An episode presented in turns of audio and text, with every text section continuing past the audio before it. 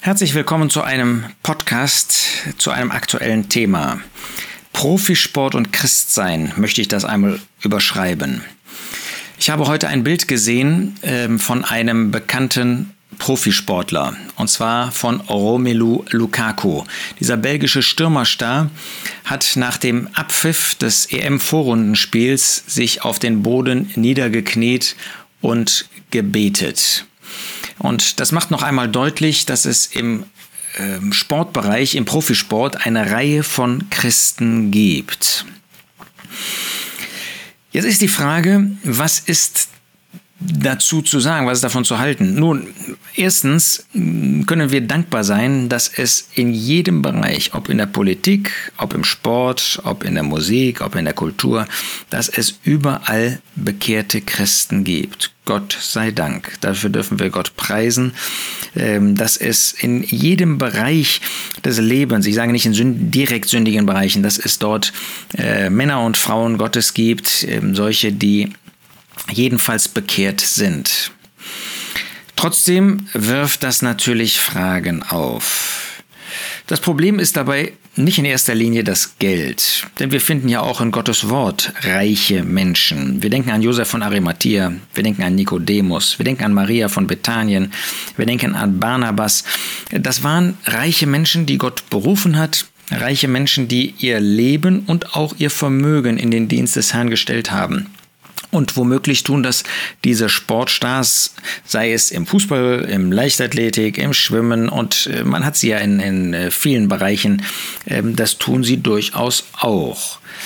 Entscheidend ist also nicht, ob jemand reich ist, sondern die Frage ist, was ist das Motiv, dass er dies oder jenes tut. Ähm, immer wieder haben wir auf der Seite von Bibelpraxis darauf hingewiesen, nicht der wird verurteilt, der reich ist, es sei denn, er hängt an seinem Reichtum, sondern der wird verurteilt, der reich werden möchte. 1. Timotheus 6, Vers 9. Die aber, die reich werden wollen, fallen in Versuchung und Fallstricke und in viele unvernünftige und schädliche Begierden, die die Menschen versenken in Verderben und Untergang. Denn die Geldliebe ist eine Wurzel alles Bösen, der nachstrebend einige von dem Glauben abgeirrt sind und sich selbst mit vielen Schmerzen durchbohrt haben. Du aber, o oh Mensch Gottes, fliehe diese Dinge.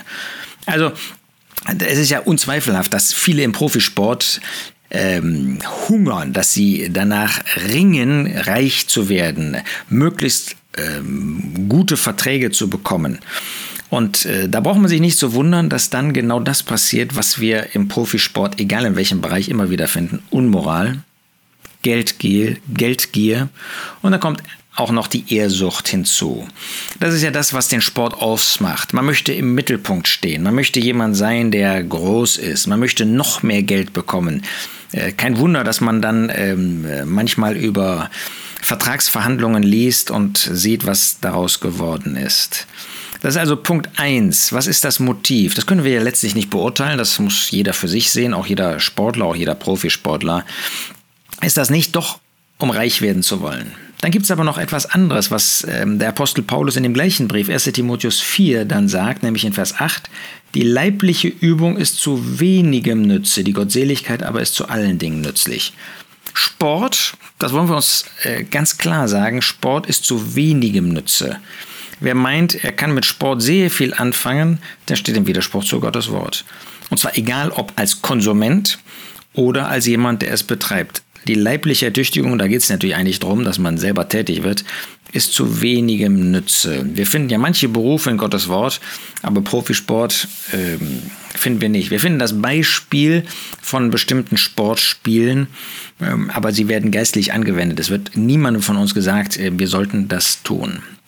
Nun, äh, das heißt, es ist zu wenig im Nütze. Gottseligkeit, ein Leben Gottseligkeit, dass wir in einem Angestelltenverhältnis, auch meinetwegen als Selbstständige ähm, und im Haushalt und so weiter, als Mütter, als Väter ähm, führen, das ist nützlich in Gottseligkeit. Aber die sportliche Ertüchtigung, und darum geht es ja letztlich da gar nicht. Worum geht es denn beim Fußball, beim Profisport? Da geht es doch darum, dass der Fußball zum Gott wird, nicht, dass ich für Gott Fußball spiele, sondern der Fußball wird zum Gott. Das ist doch ein einziges Geldgeschäft heute. äh, wenn man sich die Stadien anschaut, ja, und jetzt ist das eben in der Covid-Zeit äh, schiefgegangen, äh, da wird deutlich, es geht eigentlich um Geld und um göttliche Verehrung.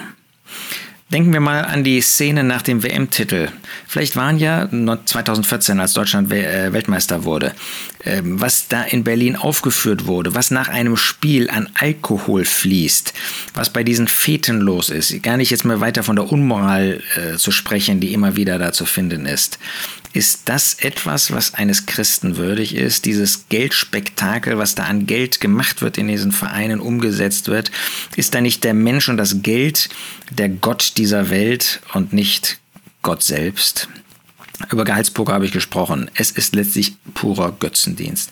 Ist es nicht auch so, dass da ein Ego-Trip veranstaltet wird? Äh, ein Fußballer nach einem Tor, braucht man sich ja nur mal anzusehen, was dann passiert. Ein Fußballer, wenn, wenn er einen bestimmten Titel gewonnen hat und so weiter.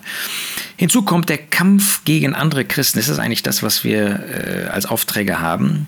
Natürlich, das fängt im Kleinen an, ja. Ich kann auch ein kleines Turnier machen, ein kleines Spiel. Und wenn dann die äh, Emotionen hochgehen, dann ist das kein Stück besser, was dieses Thema betrifft. Wir wollen doch mit anderen Christen handeln. So nichts gegen ähm, ein, ein ähm, Fußballspiel, was man ähm, mit Freude macht. Aber wir erkennen aus eigener Erfahrung, wie oft dann die Emotionen hochgehen, wie das zu Streit führt, wie das zu bösen Worten führt. Kampf gegen andere Christen. Der ganze Sport ist zu einem Mittelpunkt der menschlichen äh, Begierden geworden. Der Sport äh, hebt den Menschen hoch. Wo wird da Gott verherrlicht? Ist nicht ähm, manchmal, ich, man muss das vorsichtig fragen, ähm, ist nicht das wie eine Art Feigenblatt, wie man so sagt? Ähm, ich bin ja auch Christ und ich stelle überhaupt nicht in Abrede, dass äh, ernsthafte Christen im äh, Profisport, egal ob Fußball oder in anderen Bereichen, auch wirklich die gute Botschaft weitersagen, dass es da auch gewisse ähm, Gruppen gibt, die ein gutes Miteinander haben und die gute Botschaft, äh, das Neue Testament und so weiter weitergeben. Aber ist das glaubwürdig, wenn ich auf der anderen Seite als Profisportler im Leichtathletik und in anderen Sportbereichen äh, absolut egoistisch sein muss, immer besser sein muss als andere und im Fußballsport auch besser sein muss als andere, äh, mich selber vermarkten muss, mich selber in den Mittelpunkt stellen muss? Ist das wirklich in Übereinstimmung? Kann man das überhaupt in Übereinstimmung mit Gottes Wort bringen? Was hat denn der Herr Jesus in der sogenannten Bergpredigt gesagt? In Matthäus 6 lesen wir in Vers 33, wo der Herr Jesus dort sagt,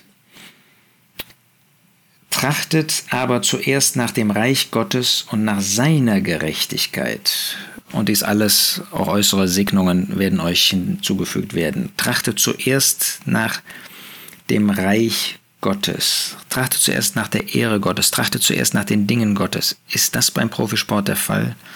Das wollen wir auch bedenken, wenn wir jetzt ähm, bei der Fußball-WM selber vielleicht zu Zuschauern werden, ja, wenn wir kein Spiel verpassen wollen, wenn da kein Abend vergeht, wo wir nicht ähm, heute den, den Computer anmachen und äh, irgendeinen Livestream uns anschauen. Ist das nicht eine Vergötterung dieser, ähm, dieses Sportes? Ist das nicht irgendwie, dass dieser Sport einen Mittelpunkt bekommt, den Gott ihm mit Sicherheit nicht gegeben hat? In Lukas 12, Vers 21 sagt der Jesus im Blick auf einen Tor, der äh, da seine Scheunen voll gemacht hat. So ist der, der für sich selbst Schätze sammelt und nicht reich ist in Bezug auf Gott. Das ist das, was Gott von uns möchte, dass wir reich sind im Blick auf ihm, auf ihn dass wir wahren Reichtum suchen. Der Herr Jesus ist arm geworden, damit wir reich sind. Nicht für Sport, nicht für das Irdische, sondern reich sind in ihm. Wir haben reichlich geistliche Segnung, jede geistliche Segnung, Epheser 1, Vers 3. Ist das wirklich das, was uns wichtig ist? Oder sind wir auch solche, ähm, die mit diesem Argument, da sind ja auch Christen in dem Sport, ähm, uns dann dem Sport widmen und nicht nur Zeit, sondern auch andere Dinge in Verbindung mit dem Sport dann unterstützen und uns daran hängen?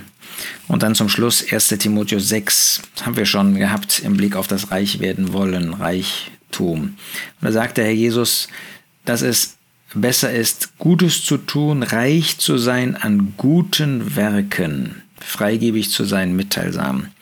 Was ist das, was unsere Herzen erfüllt? Ist das Sport? Ähm, ist das wie ein Feigenblatt für uns? Ja, dann kann ich ja auch mitmachen, da kann ich auch zuschauen. Da ist ja irgendwo so ein, ein christlicher Sportler, Alaba oder wer auch immer, vielleicht auch im deutschen Team. Oder ist unser Herz wirklich auf das Reich Gottes ausgerichtet? Wir wollen uns gegenseitig ermutigen, ohne irgendwie gesetzlich zu werden, ohne irgendetwas zu verbieten. Aber was erfüllt unsere Herzen? Ist das der Sport oder ist das die Person, das Herrn Jesus, sein Wort und der Dienst für ihn?